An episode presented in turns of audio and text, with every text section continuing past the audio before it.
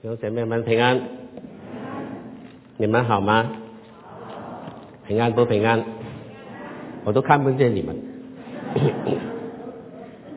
这几年来，我们都深受这些疫情的影响哈，大家的生活都打乱了，崇拜也打乱了，工作也打乱了。那我们还是这样走过来哈，虽然有很多很多的啊朋友认识的人，甚至最亲的人，可能都因为这个疫情，他们都离开了啊。我很多有好几位，无论是本地的、外地的，那些同工弟兄姐妹，很好的以前很好的弟兄姐妹啊，都因着这疫情的缘故都走了，很悲哀哈。但是这些这遭遇当中，我慢慢领会了一句话，一个体验，在所有反面的遭遇里面，可能都有正面的意义的，对吗，弟兄姐妹？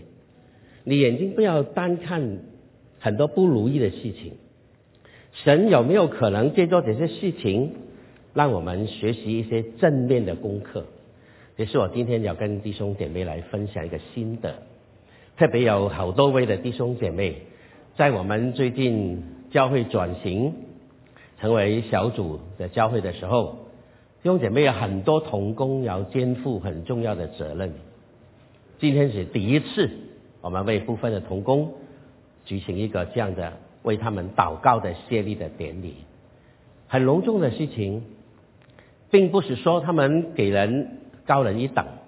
而是说，在这个面对极大的挑战里面，神要他们学什么功课，让我们也学什么功课，我们好好来学习。亲爱的弟兄姐妹，我们在这个疫情当中，到底神给你学的什么功课呢？让弟兄姐妹彼此保守，彼此祷告，彼此勉励。啊，我这从心底一句话就说：弟兄姐妹保重，对你旁边的人说，保持体重。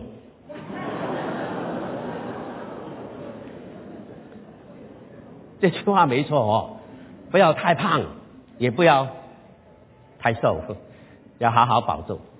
那最近我有一个啊，其实不是最近，好多年前疫情开始不久，我看了一个一个一个一个见证，应该是个见证，一个人怎么遇见 COVID-19 的打击，濒临死亡的边缘。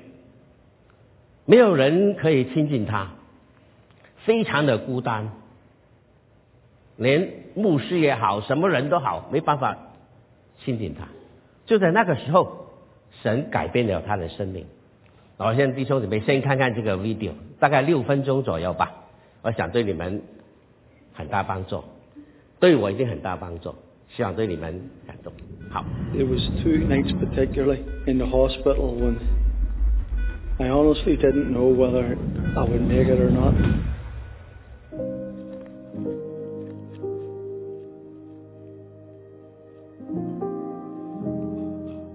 Was under incredible pressure.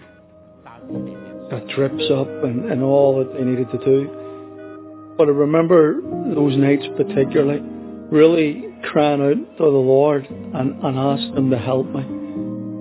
And asking Him to even supernaturally just do something that would encourage me and bring me through. And remember the next day, I had a night from hell. and you got to understand this in, in the isolation ward. When no one else can get in, when no one else, no pastor, no friend, no family members, when no one else was allowed in, God sent a cleaner. And all of a sudden this cleaner had come in and he was like a ray of sunshine. And he began to chat to me and he asked me how I was. And he began to talk to me and say to me about, about hanging in there. And then we got chatting and we got talking and he, and he turned around and he, and, and he said to me that he was a missionary in Nigeria for 14 years. And he began to tell me how God had saved many, many souls through his ministry And just this last couple of years, he had found himself back home in Northern Ireland, and he's encouraging my heart. And he's telling me about souls, and about the love of Jesus, and the love of God. And I'm just sitting going, wow. When God needs to reach you, He knows exactly who is the right person. And in that moment of time, it was a cleaner. No one else could get in. God sent a cleaner. He left that den and he says this as he stood at the door. He says, Son, can I pray for you? I says, Absolutely. And as he began to pray at the door, he couldn't touch me.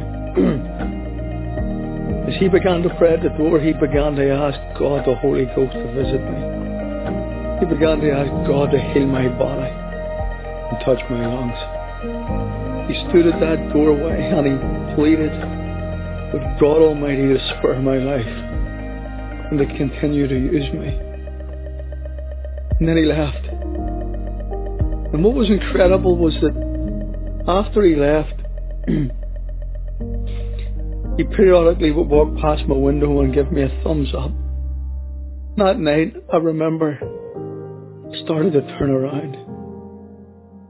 Could it have been the prayer of a cleaner? That night, I began to desire a packet of prawn cocktail crisps, kiddo. And I asked the Lord, because no one could get to me. I says, Lord, is it possible that you could get me a packet of prawn cocktail crisps and a tin of Coke? Because that night I began to turn. The next morning, cleaner came. He brought in a bag. And in that bag, two oranges, can of Coke, and a packet of prawn cocktail crisps. Don't tell me that God doesn't know. God knows our every need. He knows every desire. And he just passed the bag through the door. He, he couldn't come in. And he just says it's a gift from the Lord. I sat up. I had them crisps. God is a God, folks, who is personal. He knows the deepest desires of our hearts. He knows what we have need of. I want to encourage you out there today. God knows what you have need of. He knows your heart's desire. He is an incredible Savior. Never underestimate what God can do with you. Thank you to that cleaner. You know who you are. If you ever see this, thank you for hearing the voice of God and reaching someone like me. For you that are saved, keep your eyes upon Him. Turn your eyes upon Jesus. And for you that doesn't know Jesus Christ, I would encourage you. Lift up your eyes and look to heaven. And with a cry from your heart, say, God be merciful to me, a sinner. And go home justified. Just as if you had never sinned. May God bless you.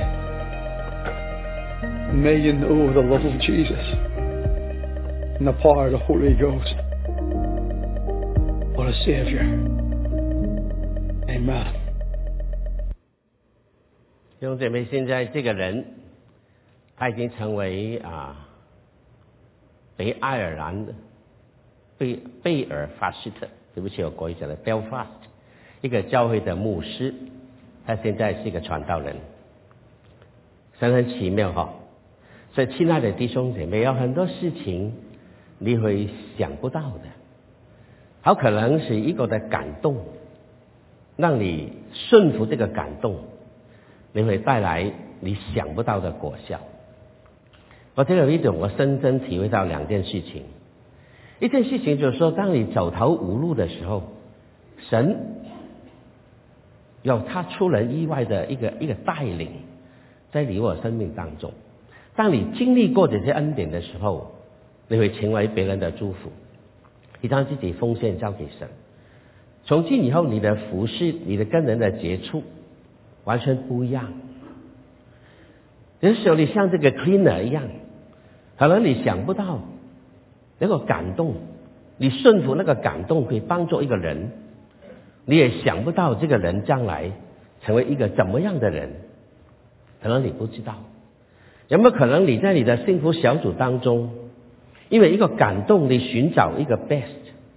当然现在不能去人家家里面探访。有没有可能是一个顺服神一个感动，一个电话，一个慰问？一个卡片有没有可能因此会改变一个人？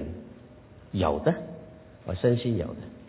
所以从来我这个为你们体会一个很重要的事情，不要低估神在你心中那个感动，顺服他，有时候你有意想不到的果效。就说怜悯我们，今天跟各位来分享，除了这班要被。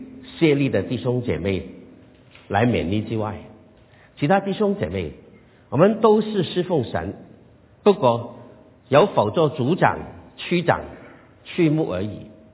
每一个人在神面前都是一个服侍主的人，像刚才的奇音经文，每一个人让主的宝学洁净之后，我们就能够奉献侍侍奉神，侍奉那永生的神，让我们无暇无期的献给神。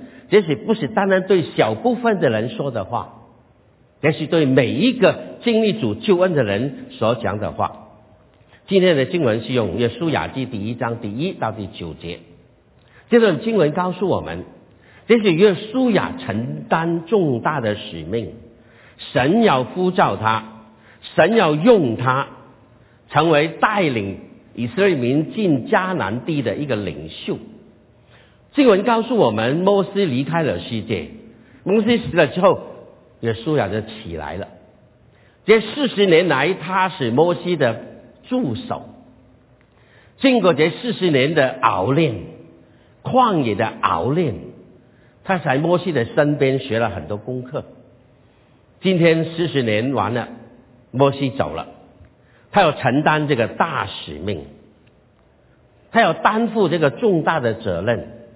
可以说，第一章是约书亚这个元帅要承接受这个重大责任之前的一个救急典礼。我给他一个这样的名堂哈，这是他的救急典礼。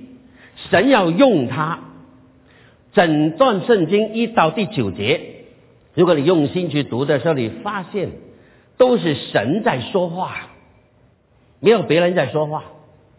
神用了一段。一段经文，一段一段话语，来勉励这个承担重任的元帅，是他今天是他的救急典礼。那主怜悯我们，一个人给神改变之后，会给神用的，好像刚才那个那个那个弟兄也一样，他成为一个给神用的牧师，神用他，就主怜悯我们今天。我们承担使命之前，看看神怎么说话，怎么说话。整段经文，神没有提醒他、教导他怎么去做个，怎么打好这场仗，怎么引领犹太人进入应许之地，没有。神只告诉他怎么做一个人，不是怎么做好他的工作，而是怎么做好一个人。神就这样来勉励。这个约书亚，在这个就职典礼当中，神要他面对的有很多很多的事情。但是我发现，在这段就职典礼当中，神的话语当中就有三个很重要的吩咐来提醒他的。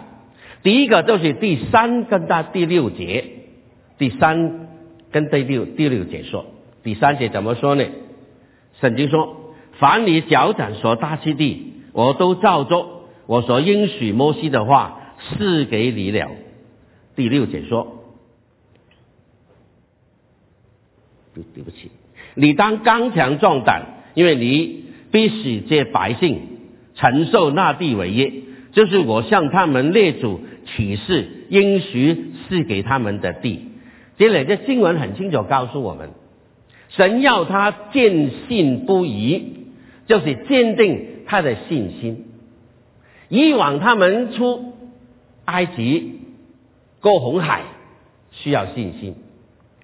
但是面对应许基地进去的时候，他们竟然没有信心。这个故事我们都知道了，我不详细讲。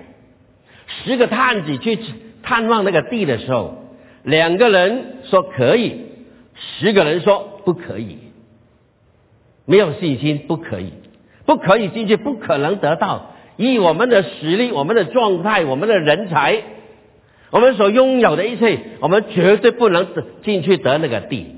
没有信心，但是约书亚跟加纳有信心，所以十二个人回来，十票反对，两票赞成。我在杜杰文在看过一篇文章，最后在结论有段话这样说：如果当日的有以色列民进迦南地是经过董事会的话，他们今天还在旷野，因为肯定通不过的。十票对两票，但是事实上这件事情是该做的，没有信心。这两个有信心的人会陪着这些没有信心的人，要白白在旷野走多走四十年的路。好了，经过这四十年，神在用耶稣呀，你的信心在哪里？经过四十年的考验，你的信心在哪里？神要提醒他，要必须针对什么呢？人真正的信心是在乎相信神的呼召，相信神的应许，更相信神四十年对你们的考验。在考验当中，你的信心还在吗？神要考验他们。信心是什么呢？很重要。你信的是谁？唯有永远不变的神。才能够让我们的信心有价值，真的不用觉得，不是我们信什么的一定得到，你信谁更重要？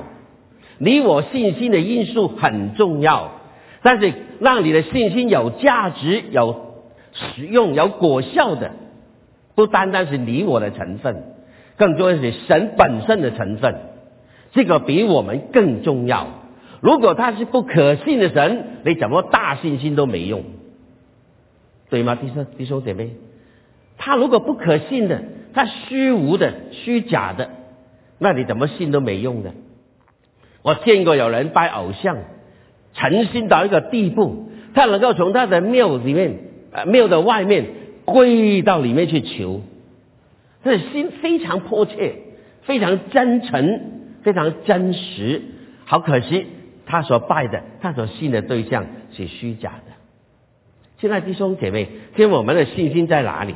神重新在在提醒他，是神呼召你，是神应许你，是神磨练你。这四十年你经得起考验，在提醒他，你们失败的原因，因为没有信心，信不过我。今天你要得胜，要勇敢，因为你要重新再考量一下。你对我的信心在哪里？有素养，你要承担这个责任。谁叫你做的？是神叫你做的。现在弟兄姊妹，今天你承担这个责任，是谁叫你做的？你信不信？神在你心中那个感动，让你能够坚持，对吗？我感谢主，我服侍神，并不是一帆风顺，很多的熬练，很多的错觉。但是为什么我还可以走下去？不是我给人很棒，我曾经很多次罢了，我不想做，太难。但是一个感动让我坚持，让我坚持下来。为什么呢？为神要我做的，不是我要做的。所以，亲爱的同工弟兄姐妹，今天特别的接受这个这个承担的教会对你们的信任，其实应该是如此啊！弟兄姐妹对我们的信任。承担这个责任，你怎么去回应？一个感动，因为一个感动的缘故，神应许你，神呼召你，不是你要去捡这个工作，是神要你担负这个工作的时候，很清楚神在你身上的呼召。我常常对服侍的同工弟兄姐妹问一句话：谁叫你做传道人的？是不是有很多很多其他的吸引力？我曾经听过一些人说啊，现在找工作好难哦，现在找工作，不如去神学院读个读个学位回来去教教会找份工作吧，好像教会比较工作比较稳当啊，比较坚固哦。你很少听见教会有 lay off 同工的，有没有？我们五家有没有 lay lay off 的同工啊？从我开始到今天，没没没听过我们炒鱿鱼的这些同工。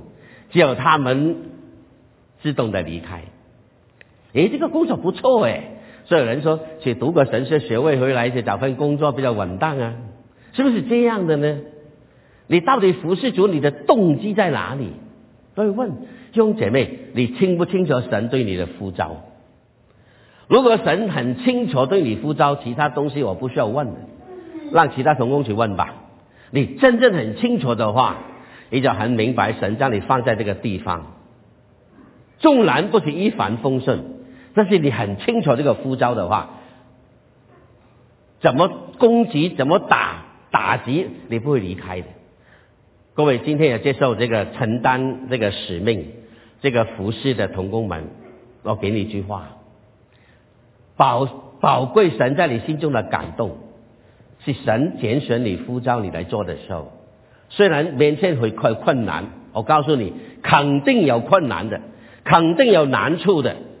但是你很清楚，神要你做的话，你可以勇敢的走下去，咬紧牙筋走下去，对不对？拼老命的还是走下去，坚韧的还是走下去。为什么呢？因为一个感动，一个呼召，让你坚持到底，而你不怕患难，不怕失败，不怕人的批评、论断、攻击。不怕人的闲言闲语，只要你对准你的神，神很清楚呼召你，还应许你，我怎么跟摩西同在，我一样跟你同在。你必定让这些百姓得进应许之地。刚才两节经文很清楚的，你脚所踏之地一定是你的，你走过的地都是你的。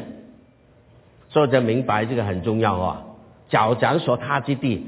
这个这个话的意思啊，不单不一定是说你凡是走多远都是你的，就是说你凡凡你所征服的地方都是你的。脚讲说它有个意义在当时，就是你征服你打胜了这些地都是你的。无论怎么样，他们不会走到今天，他们都不会离开神应许之地。今天就是很重要的这个的应许，如怜悯我们。神重新要鼓励他们，这个四十年测验一下，你们的信心还在吗？你们对神的信心还在吗？你对神对你们拣选呼召你还在吗？虽然呃四十年前不能马上进去，跟着这些没信心的人待了四十年在旷野，咱们一样的受苦啊，一样的在这个旷野当中被熬炼呢。但是神让他们经过这些重新来。问他，你的信心还在吗？让让他第一要坚信不疑，第二，神要他要看重律法。神没有告诉他怎么去攻打，意思说，在人还没有用兵法之前，神要他先明了什么是神的律法。神的律法先于人的兵法，先于人的方法。神要他。奇怪哦，现在弟兄姊妹，如果你要一个元帅去打仗，你要他了解什么？了解军情，了解敌方的布局，了解你的兵力怎么样，你的武力够不够，你的兵器够不够，你所有东西够不够？一样这样嘛？那奇怪哦，神要就是要打仗，通通不谈这些问题，只谈你有没有看中我给你的律例典章，我的律法。奇妙，很奇妙。面对增长的时候，最需要是什么呢？神的律法有用吗？有用吗？为什么神要他先注重这个？神要他注重，很清楚啊。刚才是你看第八节，第八节有句话说：“这律法书不可离开你的口，总要昼夜思想，好使你谨守遵行这书上所写的一切话。如此，你的道路就可以亨通，凡事顺利。”很清楚，你要打胜仗吗？第八节是一个很严、很清楚、很严厉的吩咐，没有别的吩咐，教育、素养注重神的律法，就主怜悯我们。神的话有这些功用吗？就主怜悯我们。那看看神的话影响着世人的生活与生活生命。圣经告诉我们：人饥饿非因无饼，干渴非因无水，那因为不听耶和华的话，不听从神的话，人的生活就受煎熬。圣经很清楚告诉我们：人今天为什么彷徨？为什么走投无路？为什么很缺乏、很空虚？因因为什么呢？不是没有饼，不是没有水呀，物质的东西很丰富的，可以。为什么人走到如此田地？很简单，因为人没有听从神的话。还有以色列国的兴衰史，他被掳回归。原来我们看很长篇的故事，但是里面忽略了一个重点，原来都是由于他们与神的话、神的律法有直接的关系。怎么说呢？我选了两段经文。第一段，为什么他们被掳？为什么他们被掳？根据历代记下第三十四章告诉我们，王听见律法上的话，就撕裂衣服，吩咐希腊家与沙番的儿子亚亚西干呢，美家的美家的儿子亚比顿，书记沙番和王的臣仆亚萨亚说：“你们去为我为以色列和犹大剩下的人，以这书上的话求问耶和华。”因为我们列祖没有遵守耶和华的言语，没有照着书上所记的去行，耶和华的烈怒就倒在我们的身上。他们之所以被掳，并不是因为他们不够人家打，并不是因为他们兵力不够太弱了，不是。他们找到个原因，因为他们没有没有照着神的话语去行，没有失败的原因。但是他们复兴的原因又在哪里呢？在尼西米记八章告诉我们啊，特别后面那句话，我们悲哀不要悲哀，因为耶和华，因为他们听见律法书上的话就哀哭了。他们就寻找，偶然找到神的律法出来，一对照之下，原来他们都违背了神的律法，他们要重新站立起来。真正的复兴是因为神的话语对他的鼓励。真正的失败，因为他忘记了神的话。这两段对照的经文，弟兄姐妹记住，他这是影响着犹太人、以色列民他们兴衰的历史。为什么被掳？神神的话有关系。为什么复兴跟神的话有关系？亲爱的弟兄姐妹，当我们去带领小组、带领别人来认识这个真道的时候，很多方法、很多理论。很多思想，但是请万不要忘记，将这将神的话摆在一边。最重要的，人生命被改变是神的话语，不是你的口才。真正人的生命被改变的是神的话语刺到他的内心去，不单单是因为我们的节目很丰富，很很很很精彩。当然这个都重要，但是最重要的是神的话语。带领着我们，这两个很精很宝贵的历史。他们为什么失败？因为跟神的话有关系。为什么会重新复兴过来？因为神的话复兴了他们。还有第三样，亲爱弟兄姐妹，神的话语影响着幕后圣圣徒的交战。请你看启示录一个很重要的经文，一起来读这句话吧。启示录十二章十一点，来，弟兄。胜过他，是因为羔羊的血和自己所见证的道。他们虽至于死，也不爱惜性命。基督徒在末世真的要上演一个真正的倚天屠龙记。你看金庸小说看太多，撒旦就是那个大龙，是不是真的靠着天神的力量给我们战胜他？但是你知道哦，撒旦怕的是什么呢？有三件很重要的，拉他要他命的武器，这三样是什么？羔羊的宝血，靠耶稣基督的宝血，还有你所见证的道。你注意哦，不是你读过的道，是你见证过的道，是你遵循过的道，是你经历过的道，不是头脑记得的道。能够打败撒旦的，不在乎你背懂几多经文，不是你读过几篇的圣经，不是，不是你能够背诵多少篇的经句，乃是在乎你怎么经历神的话语。撒旦怕的，是你见证过神的道，这个道才是你的。你没有体验过神的道，这个道还不是你的，是头脑中的了解。将来撒旦最怕的是基督徒所见证过的道，我体验过了，在我生命当中烙印了，你拿不走的。我经历过神的道是丰富的，是真实的，能够改变人生命的，我经历过了。还有这个牺牲的心智，撒旦最怕，人死亡都不怕，还怕什么？那将来基督徒在这个末后的时代。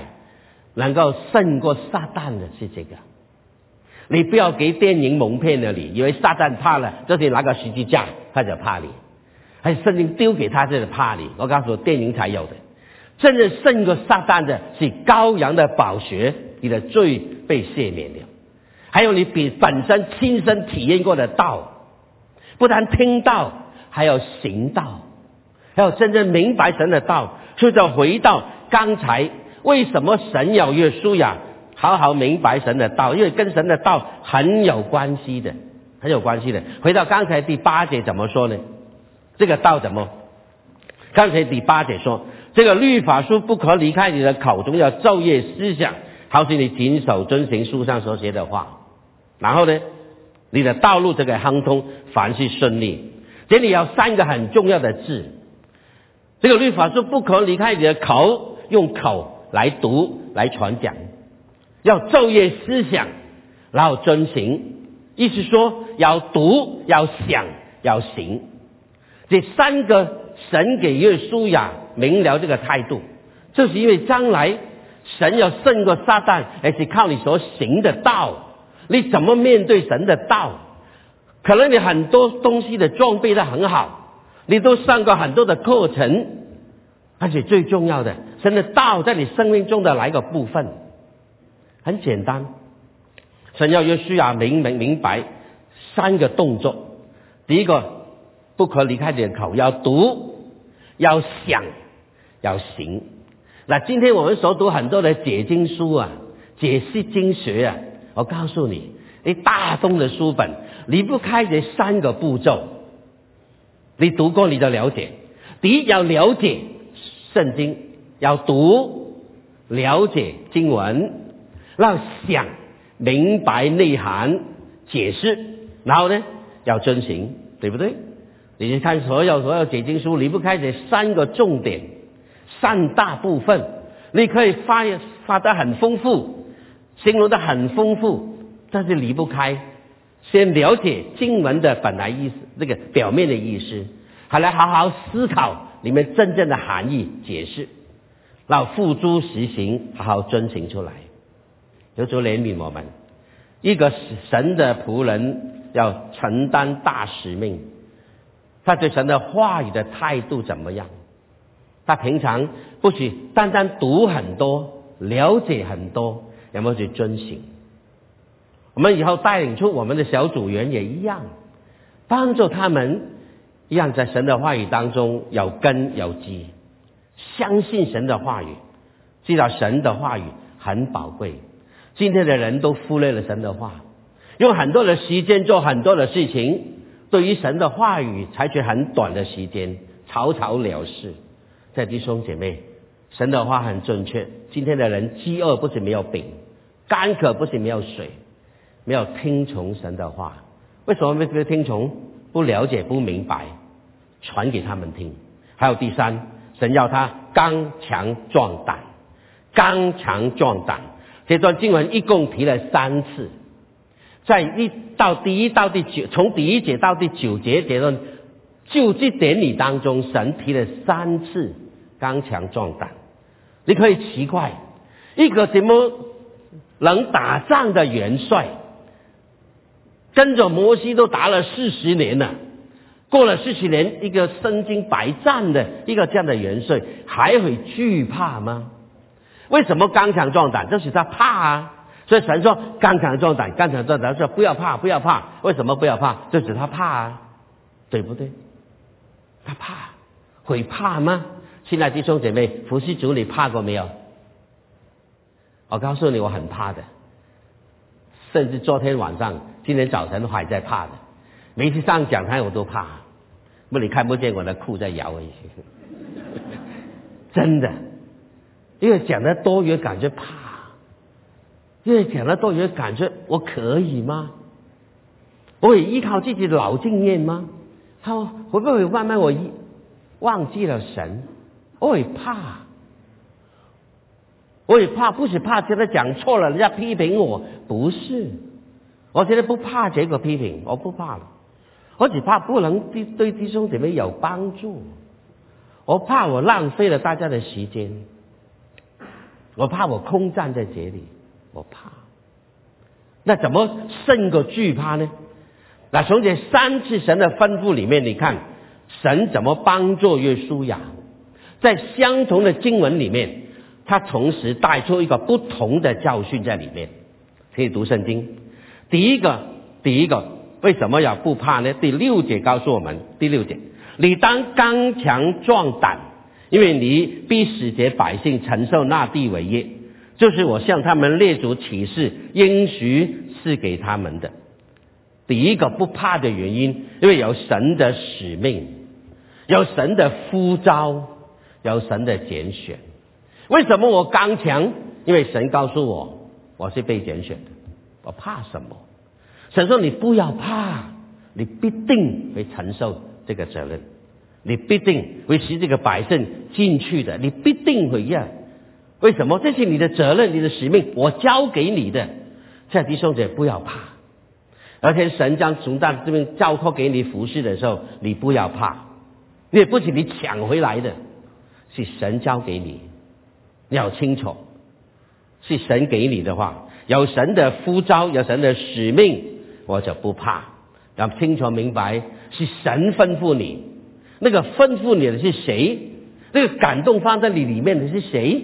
像刚才电影那个、那个、那个 Trainer，如果神这个传福音的使命交给他，不单在远方的来这里，还可以近邻在一个病房里面，有人需要你，你的使命就是如此，你不怕。你进去吧，你去吧，好，这第一个刚强的原因，因为有神的使命。第二个原因，这里看第七节，只有刚强、大大壮胆，谨守遵行我仆人摩西所吩咐你的一切律法，不可偏离左右，使你无论往哪里去都可以顺利。第三个不惧怕的原因，因为有神的律法。再回到那个刚才的主题，那反复提到。神反复提到约书亚尊重神的话，你刚强壮胆，因为有神的话。有人问我，用牧师怎么讲道不怕呢？当然怕有很多原因，其中胜过惧怕的原因，好好付代价，努力的好好预备神的话。你讲的是神的话，你就不用怕；你讲的是人的话，就用怕。所以。摩西吩咐约书亚：“你不用怕，为什么？因为你看中我的话，不要将你的眼光看中你自己，看在神的吩咐上面，你就不一样。要看重神的律法，你就可以凡亨通了，你的道路就顺利了。就像诗篇第一篇所说的啊，凡他所做的尽都顺利。为什么？他有根扎在溪水旁，他的格子，他他叶子不枯干。常年结出美好的果子出来，这很重要。第三样不惧怕的原因，第九节，我奇妙吩咐你们，你当刚强壮胆，不要惧怕，也不要惊惶，因为你无论往哪里去，耶和华你的神必与你同在，因为有神的同在，神的同在比一切都重要。为什么我不怕？因为他跟我同在呀，我就不怕了。虽然很多人都不能跟我在一起，好像那个病人一样，大家发现原来神跟他在一起，听他祷告，知道他的需要，很奇妙的哦。你喜欢吃虾片，他都知道的，神都知道的。你喜欢喝可可可了，他都都知道的。你的灵魂的深处的需要，神更加知道。这弟兄姐妹，不要低估神在你生命中的感动。不要低估神会离开你，不会的，神永远跟你同在。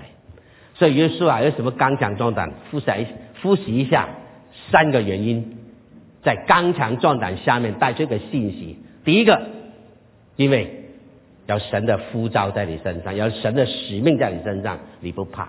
第二个不怕的原因，因为你看重神的话，好好传讲，好好传递神的话语就够了。神的话让你刚强。第三，因为有神跟你同在，你不怕，你不孤单的。你服侍主，虽然有些时候没有人跟你在一起，好像心灵很孤单，但是你绝对不会孤独，因为神跟你在一起，神永远跟你同在。有时候你面对困难的时候，连你的配偶都帮不上忙的时候，你怎么办呢？你要永远记得，神跟你同在，神与你同在，神清楚告诉耶稣呀。甚至摩西都会离开你，那个那个老师会离开你，有一天都要走了。但神跟你同在，当你面对重任的时候，你不是单打独斗的，因为神跟你同在。求主怜悯，求主帮助保守弟兄姐妹。今天让神的话鼓励弟兄姐妹，不单单他们这个这个组长们、区长们，更重要弟兄姊妹预备你的心。这任何神把你在不同的光景当中，神一样能够服。使用你成为别人的祝福。最后一段话，我特别写下来来勉励弟兄姐妹啊，写下来。今天也许是你们就职典礼，愿神吩咐约书亚的话，同样兼顾你们侍奉的心智。记得神看人比事重要，神看你重要，故此不要低估神在你心中的感动。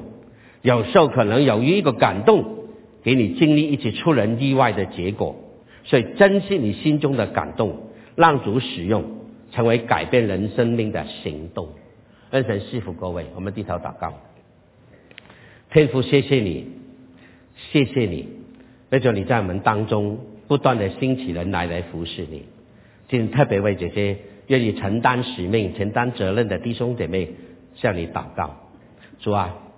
他不是给人高人一等，他乃是愿意服侍你的感动，承担你给他们的责任，做个忠心的仆人，成为众人服侍的童工，求主恩待。我们为在座每一个弟兄姐妹来祷告，帮助他们彼此扶持，彼此同心，在服侍族的这个行列当中，我们好好操练自己。每一天，每一个人都一定给神大用，好好听你的话，做求你怜悯。